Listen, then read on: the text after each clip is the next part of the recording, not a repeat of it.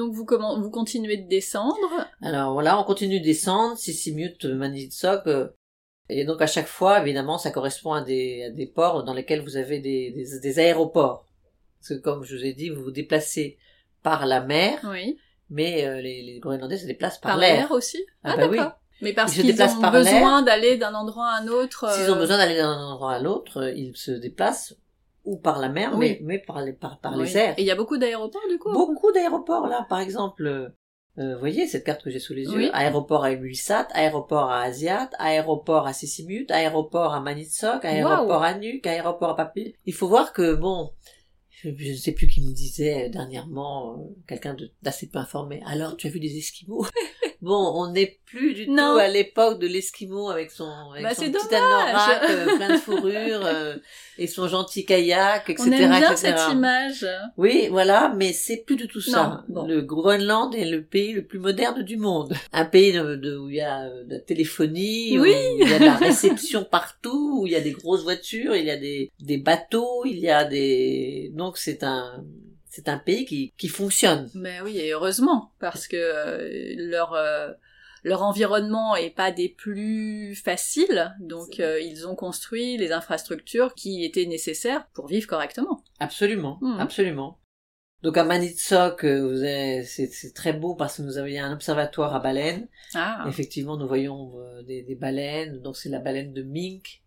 Nous allons également au marché, nous découvrons, euh, déjà nous l'avions découvert à Sissimut, dans un marché tout à fait courant, donc vous avez trois ou quatre euh, marques de, de supermarchés très bien achalandés, et nous découvrons, nous l'avions découvert des, des Ululissat, que vous avez tout ce que vous voulez. Vous pouvez faire une, une piperade euh, du midi, euh, parce que vous avez des, des, des poivrons rouges, vous avez des tomates, vous avez des concombres, Ouais, tout ce qu'il faut, tout ce qu'il faut, tous les légumes qu'il faut, qui viennent de tous les coins de la Voilà. planète. Donc évidemment, c'est c'est assez cher. oui, Voilà. c'est ce que j'allais dire. C'est Ça assez doit pas être donné tout ça. C'est pas donné. Vous avez des raisins de- d'Égypte, des pommes de terre du Danemark, vous avez des, des poivrons de, de Hollande, des poivrons d'Espagne, tout y est, tout y est, tout y est. Et, et également, donc dans les rayons, euh, donc nous faisions les courses avec Lola et nous regardions euh, les, les rayons. Alors, du euh, mouton groenlandais. À un moment donné, pendant la traversée de l'Atlantique Nord, je fais un pot-au-feu de, gros, de mouton groenlandais. Donc le mouton groenlandais qui est euh, élevé dans le sud du Groenland. Mhm. Également, vous avez quoi? On tombe sur de la baleine. Oh. Donc de la baleine, en, des barquettes de baleine, des barquettes de phoques. Ah oui, j'ai du mal. Pas, non, vous n'avez pas la tête du phoque, l'œil du phoque, etc. Non, pas du tout. Mm. Ce sont des, des, ce sont des barquettes, donc exactement comme dans votre supermarché favori. Mhm. On vous vend du poulet, Oui, on oui, vous vend du... c'est juste même présentation. Il y a marqué baleine. Ouais. Voilà. Donc on a mangé de la baleine. On a mangé du narval aussi, il mange Oui. du narval, narval, donc il y a la peau un peu plus, un peu plus mouchetée. Des ilulissat, nous avions goûté au restaurant donc à un appetizer qui s'appelle le matak. Le matak c'est de la peau de baleine. Ok. Donc un morceau de peau de baleine euh, coupé donc en, en tranches, un peu dans la tranche, dans lequel il y a à la fois la peau dure, il y a à la fois le gras, à la fois euh, trois ou quatre euh, et un peu de un peu de chair. Donc c'est matak, c'est c'est franchement euh, vous avez l'impression de manger le doigt de votre voisine. C'est élastique. C'est élastique, c'est élastique, c'est absolument franchement pas très bon. Bon, Oui. c'est une question de culture. Ouais. Quant, au, quant à la baleine, euh, la baleine, c'est un, une viande, alors très étonnant. Ça ressemble beaucoup plus au beefsteak qu'au poisson. Ok. Enfin, bien sûr, même le poisson, po- poisson bleu. Et donc, euh, c'est rouge, c'est rouge foncé. Et il n'y a pas de, ce n'est pas une viande persillée du tout. Donc pas de zone de gras, c'est une viande to- totalement, c'est une viande totalement sans graisse. La graisse est après, elle est, elle est faite pour autre chose, mais la viande de baleine, c'est, c'est- et c'est un petit peu doucereux. Un petit goût doucereux, un petit goût un peu sucré, bizarre de fond de bouche qui, voilà. Donc, euh, nous, a- nous l'avons mangé et Lola n'était évidemment, euh, n'aimait pas trop ça. Euh, pas trop le fait qu'on mange de la baleine, ça bah. ne lui a pas plu tellement. Je, je peux comprendre. Mais bon, après, il faut s'acclimater au pays et faire avec ce qu'il y a. C'est juste que... Oui, c'est une manière de, de, de connaître le pays que de, que de Mm. voir, de manger comme les gens du, du cru. Ouais. Je l'aurais pas fait, mais parce que je suis végétarienne. Donc Oui. euh, le sujet n'est, euh, c'est même pas un sujet en fait. Oui, oui. Nous Mais- avons, si vous voulez, enfreint aucune règle en en achetant au supermarché Voilà, oui, de la oui, baleine. Voilà, nous avons fait comme les gens du, Tout à fait. comme les Groenlandais, un peu par désir de les, de mieux les connaître et mieux les comprendre, Je comprends. Je comprends tout à fait. Donc vous arrivez doucement mais sûrement au, au dernier point de, de terre avant de faire votre traversée. Voilà. Vous, vous êtes préparé, vous appréhendez? Écoutez, donc, euh, Sissimut, Manitsok, Nuuk, la capitale, quand même, hein, qui s'appelle Gotthard, c'est-à-dire le port de l'espérance. C'est par là que, que sont arrivés les, les, les, les Danois.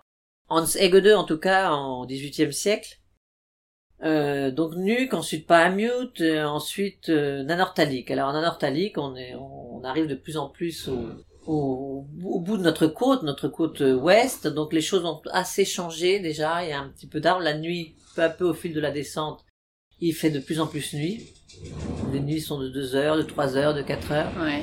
Et c'est là qu'on découvre que quand même qu'il n'y ait pas de nuit, c'est très bien. Que la nuit, c'est quelque chose de... ben, c'est comme pour les enfants. Les enfants ont un peu peur la nuit. la- Le fait d'avoir vécu sans nuit à un, à certain moment nous a appris à quel point la nuit peut être épaisse et la nuit peut être euh, angoissante aussi. Et donc nous avons déjà une nuit à Nanortalik, nous avons, nous faisons le plein de gasoil, nous faisons le plein de nourriture sans particulièrement d'appréhension parce que la côte, quand on descend euh, Pahamut, euh, Kakortok est une côte beaucoup moins accueillante, une côte euh, beaucoup plus déchirée, beaucoup plus euh, fin du monde, vous voyez, Ouais. vous avez des pics euh, enneigés euh, au lointain, avec de la lumière rouge rasante, euh, c'est c'est c'est c'est féerique, c'est vous êtes vraiment au bout du monde, vous êtes vraiment dans Game of Thrones, euh, c'est là, c'est c'est vraiment le bout du monde. Là, vous vous dites, je suis au bout du monde. Et plus on s'approche de de si vous voulez de Farvel, du Cap Farvel, plus euh, ce, ce, ce côté euh, fin du monde, fin de la terre est, présent. Et donc à Nanortalik, nous faisons le, le plein de gasoil parce que nous ne pourrons plus le faire pendant. Nous dépendons oui. du gasoil, n'oublions pas, puisque c'est un bateau à moteur. Et nous faisons le plein de gasoil, plein de nourriture. euh, nous allons faire une petite soirée dans un bistrot même, qui s'appelle le Cap Farvel. Et voilà, un matin, nous prenons la mer. euh, nous avons encore 6-7 heures en longeant la côte jusqu'au Cap Farvel sans appréhension particulière. Bon, on a pris toutes les météos qu'on pouvait, mais vous savez, les météos, c'est les météos. Donc, euh, euh, Lola nous fait un montage, euh, combiné vague, combiné temps. Quoi qu'on fasse, euh, bon, bah, c'est un, sur une distance de 8 jours. D'abord, la prévision, le prévisionnel sur 8 jours est toujours très difficile. Au bout de Ouais, 8 jours, c'est long, oui. c'est trop long. Et donc, euh, quoi qu'on fasse, on a des dépressions, on a de l'anticyclone, on a, on a un peu un ensemble. Et donc, écoutez, non, euh, vous savez, quand vous êtes dans une dans une action, vous réalisez quelque aller. chose, euh, vous y allez, Mm, mm. sans peur et sans reproche, vous faites ce qu'il faut, vous faites ce qu'il faut, vous avez fait tout ce que vous pouviez faire pour que tout soit assuré, tout soit bien. Et après, euh, comme on dit, advienne que pourra. Donc, euh, Donc c'est parti. c'est parti, c'est parti. Donc le Cap Farvel, il y a quand même... euh, les Anglais disent Cap Farewell. Donc les baleiniers euh, en écossais, quand ils partaient de revenaient de leur, euh, si vous voulez, de leur euh, de leur saison de pêche, dit, avaient une chanson qui était Cap Farewell. Donc on pensait que Farewell, c'est un nom. Beaucoup de gens pensent que c'est un nom anglais, Farewell.